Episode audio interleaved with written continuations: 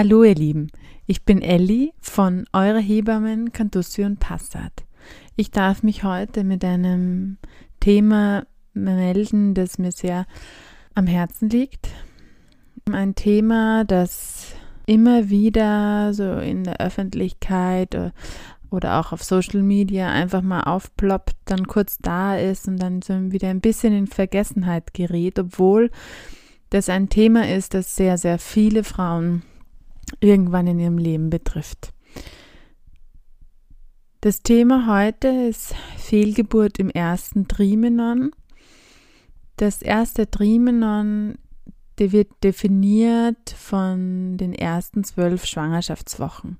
Das heißt, man befindet sich dann, wenn die erste, das erste Mal die Regelblutung ausbleibt in der Schwanger, in der, wenn man schwanger ist, befindet man sich ungefähr so in der fünften, sechsten Schwangerschaftswoche, je nachdem, wie lang der eigene Zyklus eigentlich ist. Und in diesen ersten, in diesem ersten Trimenon, in diesen ersten zwölf Schwangerschaftswochen kann es immer wieder mal vorkommen und passiert es auch immer wieder mal, dass die Kinder sich entscheiden, nicht zu bleiben. Beziehungsweise Ihr hört schon, ich rede von Kindern, auch schon in diesen frühen Wochen. Da, das, da möchte ich nur einstreuen, dass das einfach meine Definition ist, die für mich passend ist, die für mich passend klingt. Es gibt auch Frauen, die sagen, für sie ist es in diesen frühen Wochen noch nicht ihr Kind oder sie nennen es anders oder fühlen es anders und all das ist in Ordnung. Ähm, das ist wirklich nur meine eigene Definition. Ich werde so in, in einer weiteren Folge darüber reden, ähm, wie ihr das genau definiert. Da gibt es kein richtig und kein falsch. Also wer sich an dem Wort ähm, Kind stört in diesen frühen Wochen, ersetzt es einfach durch ein Wort, das für euch stimmiger ist. So eine Fehlgeburt im ersten Trimenon kommt laut Statistik ungefähr bei 10 bis 15 Prozent aller dokumentierten Schwangerschaften vor. Das beinhaltet aber auch erstens, dass 10 bis 15 Prozent ist auch ein, eine, Größe, eine größere Band, Bandbreite sozusagen. Je nach Quelle unterscheiden sich diese Zahlen, also je nachdem, wo man nachschaut. Und das sind die Zahlen aller dokumentierten Schwangerschaften. Also es gibt ja auch Frauen, die in der fünften, sechsten, siebten Schwangerschaftswoche eine Fehlgeburt haben und vielleicht auch noch gar nie bei ihrem Frauenarzt waren äh, in dieser Schwangerschaft und die vielleicht auch gar nicht zu ihrem Frauenarzt gehen, sondern die diese Blutung entweder als ähm, verzögerte Regelblutung wahrnehmen und auch gar nicht den Gedanken haben, dass es vielleicht eine Fehlgeburt ist oder auch einfach ähm, das für sie so stimmig ist, zu sagen, okay, das Kind ähm, ist nicht geblieben ähm, und wenn das einfach ohne Schmerzen einhergeht, wenn die Blutung nach ein paar Tagen, so wie die Regelblutung auch wieder aufhört, ist es für diese Frauen in Ordnung. Das heißt, es gibt es bestimmt eine gewisse Dunkelziffer, die man einfach nicht genauer weiß. Von diesen 10 bis 15 Prozent äh, Fehlgeburten aller dokumentierten Schwangerschaften passieren 80 Prozent im ersten Trimenon. Das heißt, Fehlgeburten nach der zwölften Schwangerschaftswoche sind auch noch möglich und es gibt sie auch noch, aber sie sind sehr, sehr, sehr, sehr äh, viel seltener als Fehlgeburten im ersten Trimenon, also bis zur zwölften Schwangerschaftswoche. Ich möchte ein bisschen darauf eingehen, wie das für Frauen ist, beziehungsweise wie man auch die Diagnose bekommt. Okay, ähm, man hat eine Fehlgeburt, dass wir unterschiedliche Ursachen haben, an denen man merkt, ähm, dass da was nicht stimmt. Das kann einmal sein, dass eine Blutung einsetzt. Also man weiß, man ist schwanger, man freut sich oder man freut sich auch nicht, aber es sind auf jeden Fall also viele Gefühle da und dann setzt irgendwann eine Blutung ein. In weiterer Folge dann auch mit Abgang des Kindes. Das ist die eine Möglichkeit. Die andere Möglichkeit ist, dass äh, man ähm, vermutet, schwanger zu sein oder auch weiß, schwanger zu sein und dann zum Gynäkologen, zur Gynäkologin geht und die dann feststellt, dass kein Herzschlag sichtbar ist. Das ist die zweite Möglichkeit. So oder so befindet man sich in einer Krise, auch bei Frauen, die sich nicht unbedingt ein Kind gewünscht haben oder die nicht eigentlich nicht schwanger werden wollten, besteht trotzdem immer eine gewisse kurze Phase der Krise, weil dann immer auch gleich äh, manchmal sogar vielleicht die Erleichterung kommt, aber manchmal auch so dieses Gefühl, boah, darf ich mich jetzt überhaupt freuen? Also eher wieder so ein schlechtes Gewissen. Und bei den Frauen, die schwanger werden wollten oder schwanger sein so, wollten und dann ähm, dieses Kind auch lebend zur Welt kriegen wollten, bei denen ähm, kommt es in den meisten Fällen einfach zu einer Krisensituation. In dieser Krisensituation durchläuft man auch sozusagen fünf Phasen. Die möchte ich euch ein bisschen vorstellen und ein bisschen was dazu erzählen.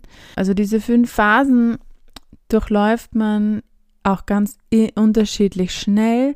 Es gibt Frauen, die länger in der ersten Phase sind, dann für die zweite Phase nur ganz kurz brauchen oder für die erste Phase nur ganz kurz brauchen. Auch das ist einfach sehr, sehr unterschiedlich. Und auch da lässt es mich gleich, lasst es mich gleich dazu sagen, Partner und Partnerinnen, Elternteile trauern sehr, sehr unterschiedlich. Es kann auch sehr ähnlich sein, aber häufiger, weil häufig äh, ist es so, dass Eltern sehr unterschiedlich trauern. Und jede Art der Trauer ist in Ordnung. Es ist manchmal schwer zu sehen, wenn man, wenn man ein hohes, äh, großes Redebedürfnis hat und der andere Elternteil das nicht hat, dann ist es manchmal schwierig unter einen Hut zu bringen. Aber da lasst euch gewiss sein, jeder, jeder Elternteil trauert auf seine Weise. Die erste Phase in diesem Prozess heißt Ahnen und Verdrängen. Manchmal gibt es schon so ein kleines, ungewisses Gefühl, dass mh, hm, irgendwas vielleicht komisch ist in dieser Schwangerschaft. Häufiger haben das auch Frauen, die schon mal schwanger waren, die auch schon ein Kind geboren haben, die, also es ist so ganz anders und oh, das, irgendwas ist komisch. Das kann da sein, muss aber auch nicht da sein. Es kann auch sein, dass so viel Freude da ist, dass auch ähm, gewisse Anzeichen, die vielleicht körperlich sogar da sind, ähm, dass die auch nicht wahrgenommen werden, weil die Freude einfach so überwiegt. Aber es kann auch sein, dass es einfach keine Anzeichen gibt und äh, man einfach auch total überrascht ist oder überrascht wird von dieser Diagnose. Die zweite Phase nennt sich Erschrecken und Schock und diese Phase setzt dann ein, wenn man einfach eine fixe, wenn man die fixe Diagnose hat, also wenn es feststeht, es ist kein Herzschlag mehr da, das wird meistens mit dem Ultraschall vom Gynäkologen, von der Gynäkologin dann festgestellt. Und da möchte ich gleich einhaken, denn hier passiert meistens ein großer Fehler. Und zwar ist dieser große Fehler, dass von uns Frauen, von uns Eltern erwartet wird, in dieser Schocksituation, in diesem Erschrecken Entscheidungen zu treffen. Entscheidungen zu treffen im, mit großen Auswirkungen. Entscheidungen, wie wir dieses, diese Schwangerschaft jetzt beenden wollen. Ob wir abwarten wollen, ob wir eine Curettage haben wollen, ob wir medikamentös die Geburt einleiten wollen. All diese Entscheidungen sollten in dieser Phase, in diesem Erschrecken, in diesem Schock nicht zur Debatte stehen. In dieser Phase sollten wir Zeit bekommen, um uns das Ganze, um das Ganze erstmal anzunehmen, beziehungsweise das Ganze mal richtig wahrzunehmen und erstmal wieder einen klaren Kopf zu bekommen. Wenn die Blutung schon eingetreten ist und wir deswegen zur Gynäkologin, zum Gynäkologen gegangen sind, dann lässt sich das Ganze meist eh nicht mehr auf, meistens eh nicht mehr aufhalten.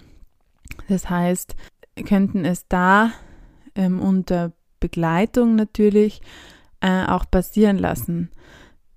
Wenn noch keine Blutung da ist und sozusagen einfach per Ultraschall festgestellt worden ist, der Herzschlag schlägt nicht mehr, erst, und dann haben wir erst recht Zeit. Normalerweise beginnt nach zwei Wochen, nachdem das ähm, Herz aufhört zu schlagen, die Abbruchblutung bzw. die Blutung, die die Geburt des Kindes einleitet. Zwei Wochen.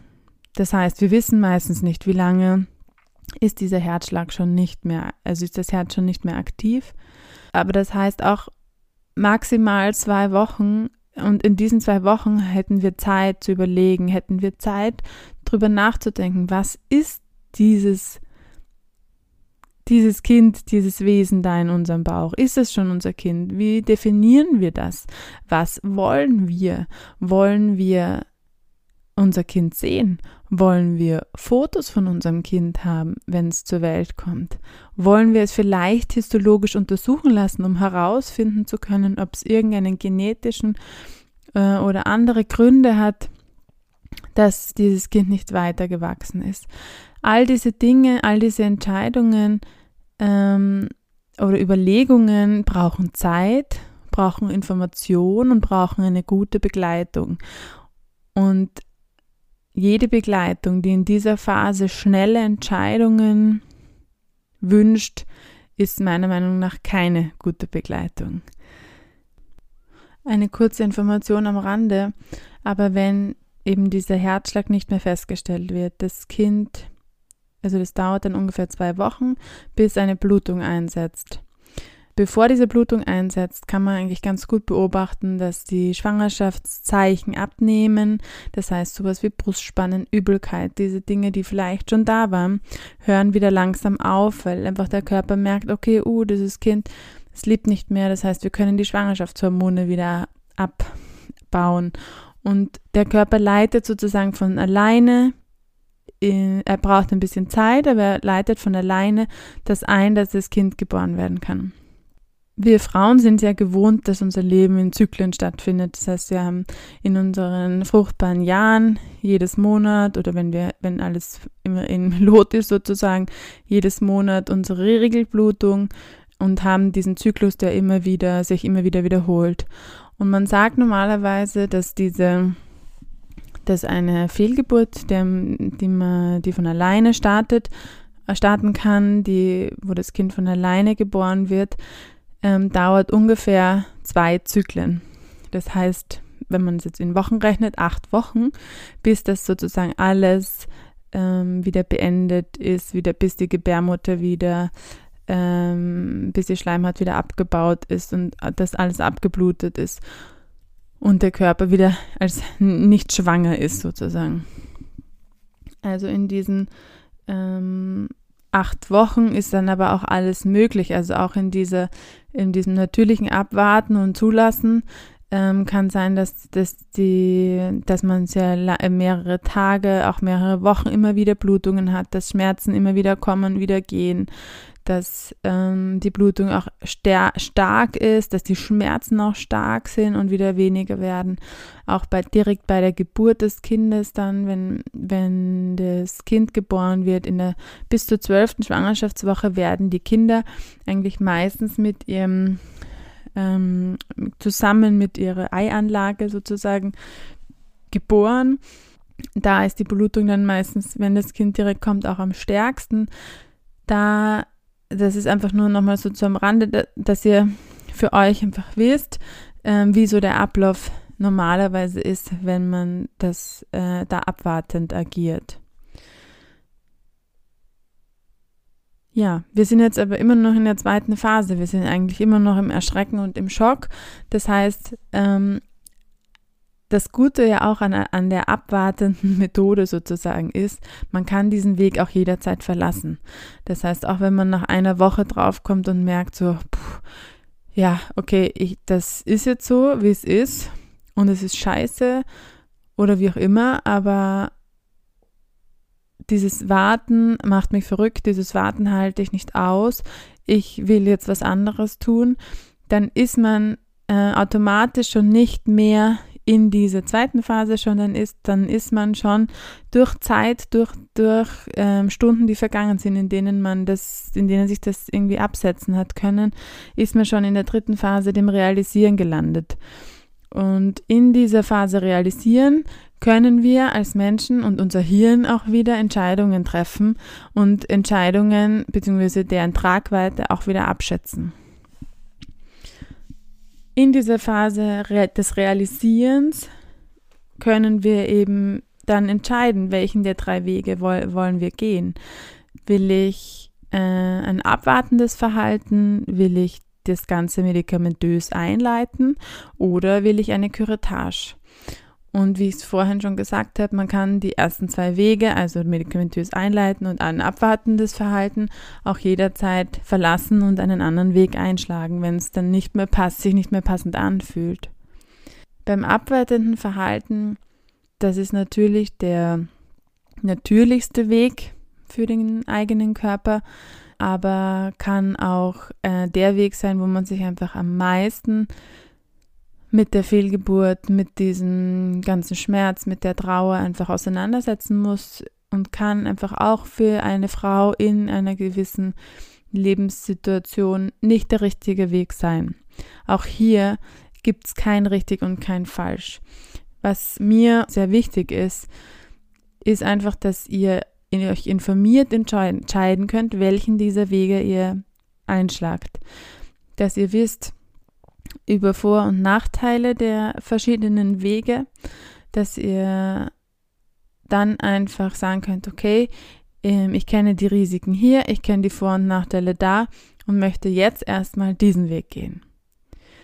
Beim abwertenden Verhalten ist es normalerweise so, dass wenn eine Blutung eintritt, wenn es dann losgeht sozusagen mit der Geburt, dass bei 50 Prozent der Frauen dann in acht Tagen, innerhalb der, der nächsten acht Tage, wenn die Blutung startet, auch die Geburt stattfindet. Das heißt, auch das dauert Zeit. Es kann schnell gehen, aber durchschnittlich dauert es Zeit. Es kann auch zu starken Blutungen kommen. Das heißt, auch da, auch beim abwartenden Verhalten würde ich euch immer empfehlen, euch begleiten zu lassen. Ich komme am Schluss nochmal ähm, auch auf die Hebammenbegleitung bei Fehlgeburten zurück. Aber sei es auch durch euren Partner, eure Partnerin, Freunde und Freundinnen, holt euch jemanden, den ihr, den ihr bei euch haben wollt. Und wenn es nicht ganz direkt ist, jemanden, der einfach in eurer Nähe ist, der abrufbar ist, der zu euch kommen kann. Ich verwende äh, ganz bewusst den Begriff kleine Geburt nicht, weil äh, ich auch schon immer wieder von Frauen ähm, Erfahrungsberichte gelesen habe und mit Frauen gesprochen habe, die meinten, die Geburt war meine, meine die Fehlgeburt sozusagen war so äh, war so schmerzhaft und so anstrengend und so langwierig, so dass es sich für mich auf keinen Fall wie eine kleine Geburt angefühlt hat. Also auch da gibt es auch wieder, muss man einfach mit den Begrifflichkeiten auch immer wieder vorsichtig sein. Bei der medikamentösen Einleitung geht es darum, dass man die Geburt sozusagen anstößt und dass der Körper sozusagen mit Medikamenten dazu gebracht wird, die, das Kind ähm, zu gebären. Und das Ziel ist auch da eine vaginale Geburt. Überhaupt, wenn ihr, wenn ihr eine Fehlgeburt erlebt oder jemanden begleitet, der eine Fehlgeburt hat, man kriegt dann bei der, bei der Geburt an sich, wenn das Kind zur Welt kommen, äh, kommt, kann es sein, dass man starken Harndrang oder einen starken Stuhldrang äh, bekommt ähm, und eben auch aufs Klo geht. Stellt euch da immer, immer, immer ein Sieb oder ein Gefäß, irgendetwas in die Toilette hinein, damit ihr das Kind kommt meistens damit. Ähm, das heißt, wenn ihr das auffangen wollt, wenn ihr es ansehen wollt, fotografieren wollt oder sonstiges, irgendwas damit machen wollt, dann solltet ihr das auffangen, damit man nicht äh, instinktiv auf die Klospülung drückt und dann ist es weg. Und auch wenn man es histologisch untersuchen lassen möchte, zum Beispiel, braucht man eben das Kind. Was auch sein kann beim abwartenden Verhalten, das ist, ähm, worum man auch ein bisschen darauf vorbereitet sein muss und warum manche Frauen dann auch nicht abwarten, sondern auch zum Beispiel sich für das medikamentöse Einleiten entscheiden, ist, dass das Kind sich, wenn das jetzt sehr lange dauert, bis das sozusagen losgeht, bis das startet und das vielleicht dann auch mal drei Wochen sind, bis die Blutung erst anfängt und das in einer sehr frühen Woche ähm, im Bauch verstorben ist, kann es auch sein, dass das Kind sich schon so ähm, einfach schon so ein bisschen auflöst, weil es einfach vom Gewebe her dem mütterlichen Gewebe noch sehr, sehr, sehr, sehr, sehr ähnlich ist und der Körper das nicht abstößt oder sonstiges tut, sondern der das einfach auflöst.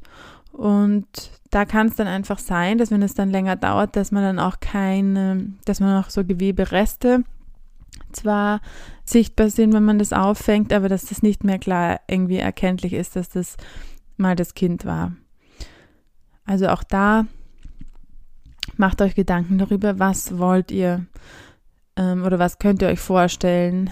Wollt ihr einen Platz haben, wo ihr euer Kind begrabt? Wollt ihr eine Bestattung für euer Kind? Was auch immer. Es gibt alle möglichen, äh, es gibt so viele Möglichkeiten, über die man sich einfach erst sicher oder klar werden kann, wenn man da alle mal durchgedacht hat oder vieles mal durchgedacht hat.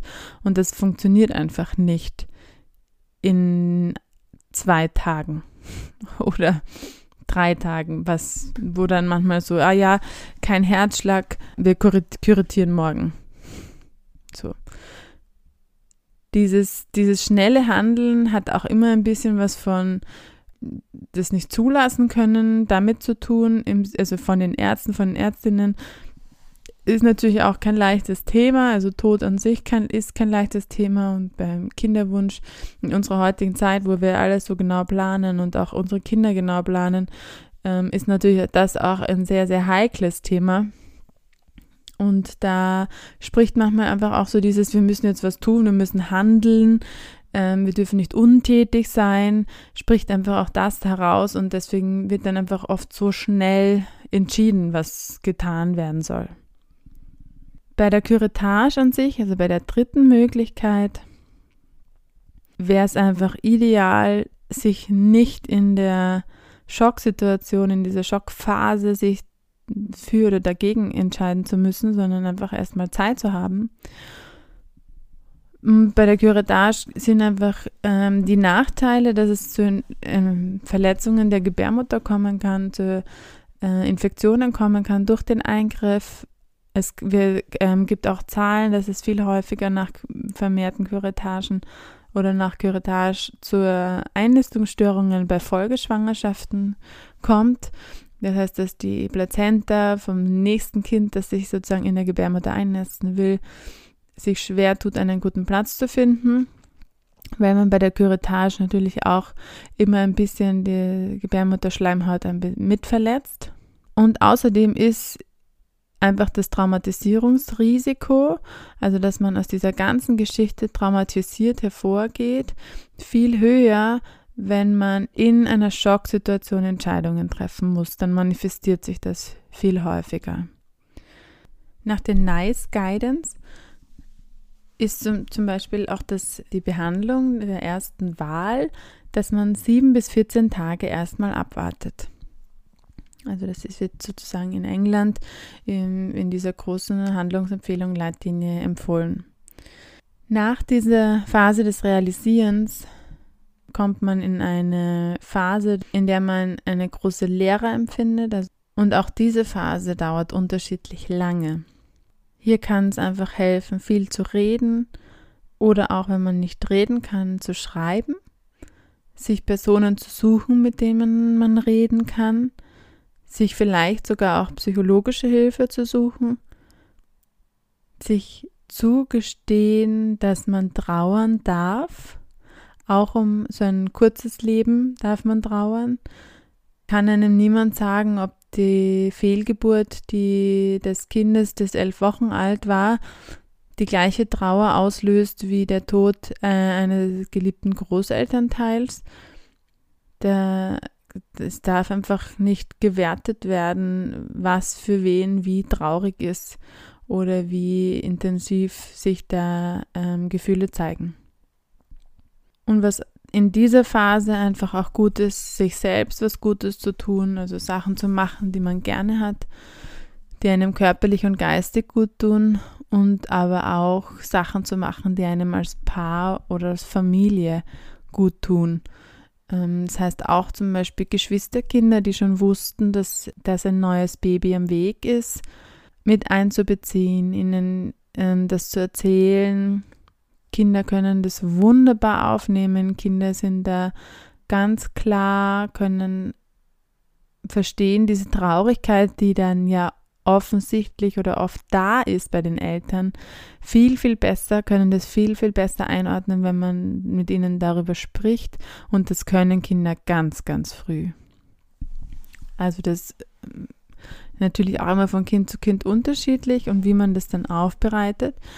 Aber den Kindern zu sagen, warum man traurig ist, den Kindern zu zeigen, warum man jetzt weint, macht für die Kinder nur oder für die Geschwisterkinder nur deutlich, dass es auch Sachen im Leben von Mama und Papa gibt, die sie traurig machen, dass auch Mama und Papa Gefühle haben und dass es in Ordnung ist zu weinen und Gefühle zu zeigen. Dass es viel helfen kann, wenn man über diese Dinge redet, die einen traurig machen und dass es manchmal einfach ein bisschen Zeit braucht, bis man nicht mehr traurig ist. Die fünfte Phase und ich hoffe für uns alle, dass alle Frauen, die diese Erfahrung machen, äh, eine Fehlgeburt zu haben, in diese fünfte Phase kommen. Auch da dauert der Weg einfach unterschiedlich lange.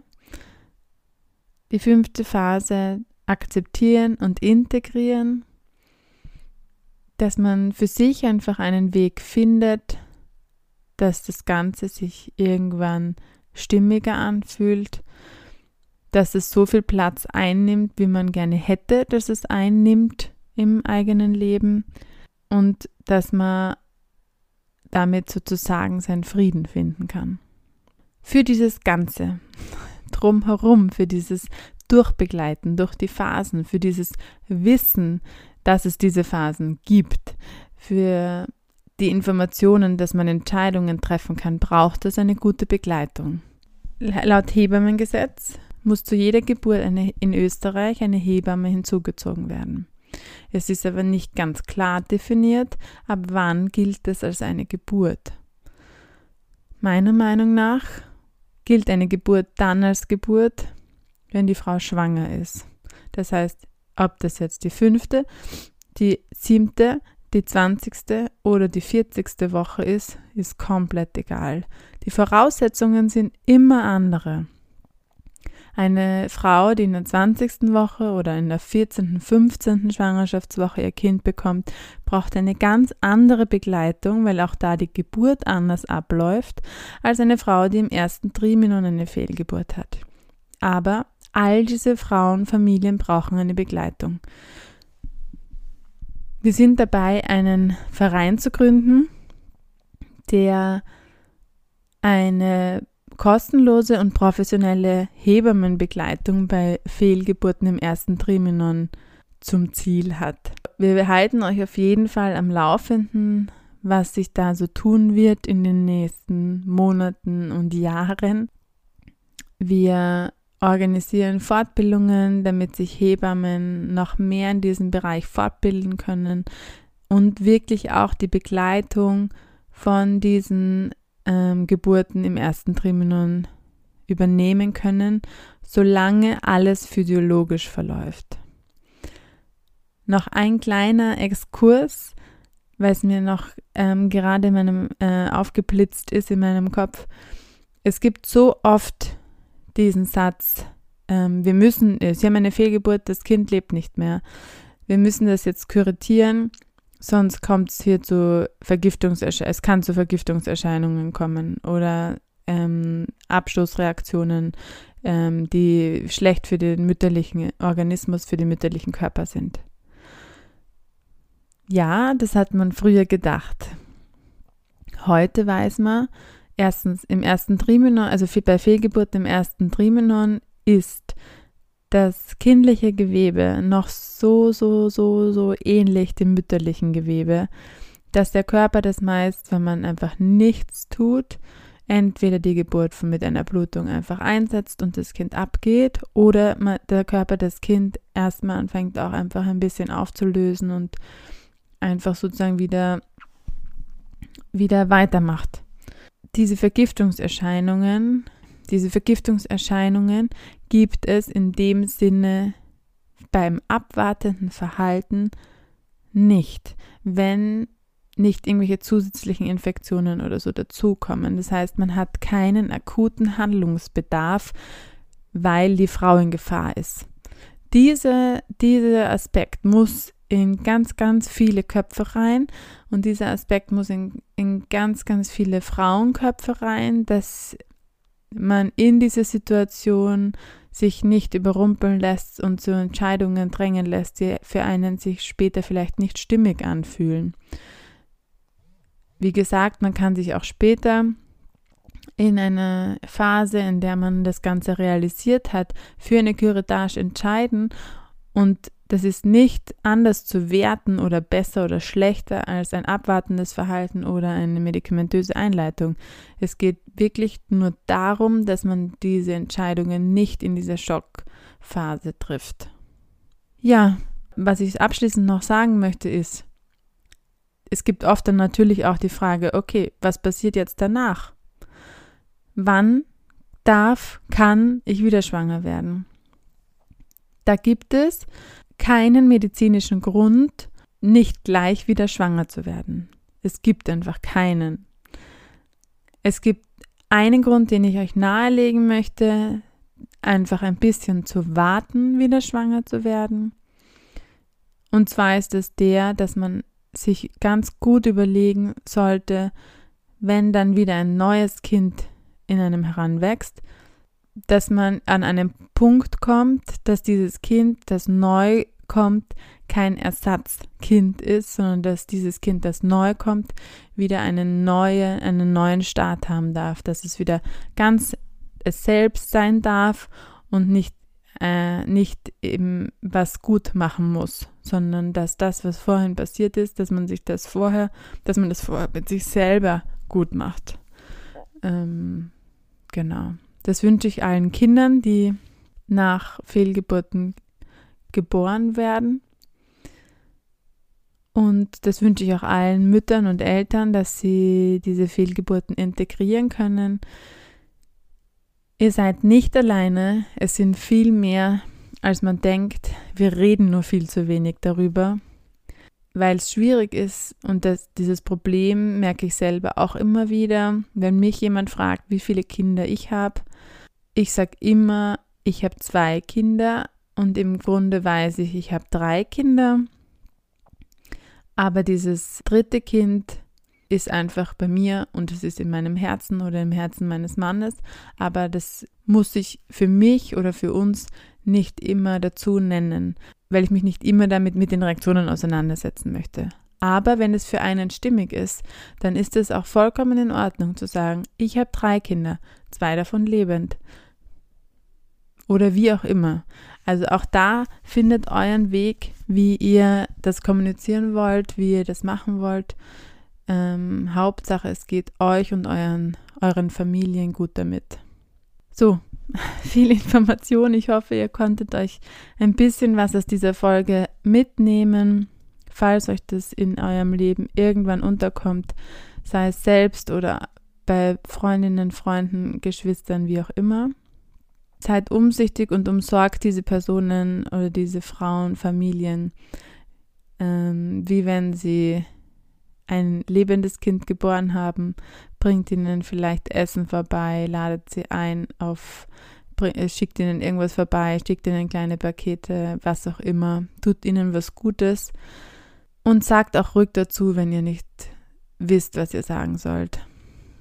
Alles ist besser, als das Ganze abzutun und Floskeln wie ihr habt doch eh zwei gesunde Kinder oder ihr habt, das nächste wird schon wieder klappen. Diese Sätze entspringen einfach aus Unsicherheit und können richtig wehtun. Achtet auf eure Worte. Ich umarme euch. Falls ihr Fragen habt, meldet euch unter info at eure-hebammen.at Und wir hören uns in zwei Wochen mit einem anderen Thema wieder. Bis dann. Tschüss.